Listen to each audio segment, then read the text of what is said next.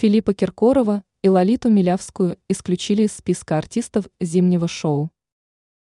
Недавно известные поп-исполнители Филипп Киркоров и Лолита Милявская попали в скандальную ситуацию.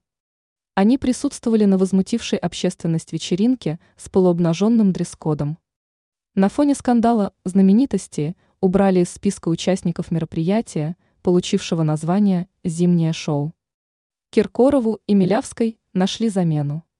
Соответствующее заявление было сделано организаторами мероприятия.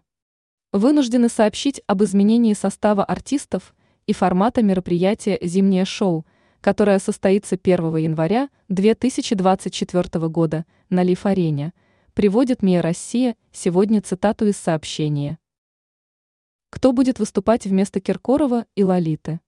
Вместо исполнителя хита «Снег» и исполнительницы шлягера на «Титанике» участие в мероприятии, которое состоится в первый день Нового года, примут певица Люся Чеботина, певец Хабиб и группа Бурита. Стоит отметить, что Дима Билан остался в числе участников зимнего шоу, хотя этот поп-исполнитель тоже присутствовал на скандальном мероприятии.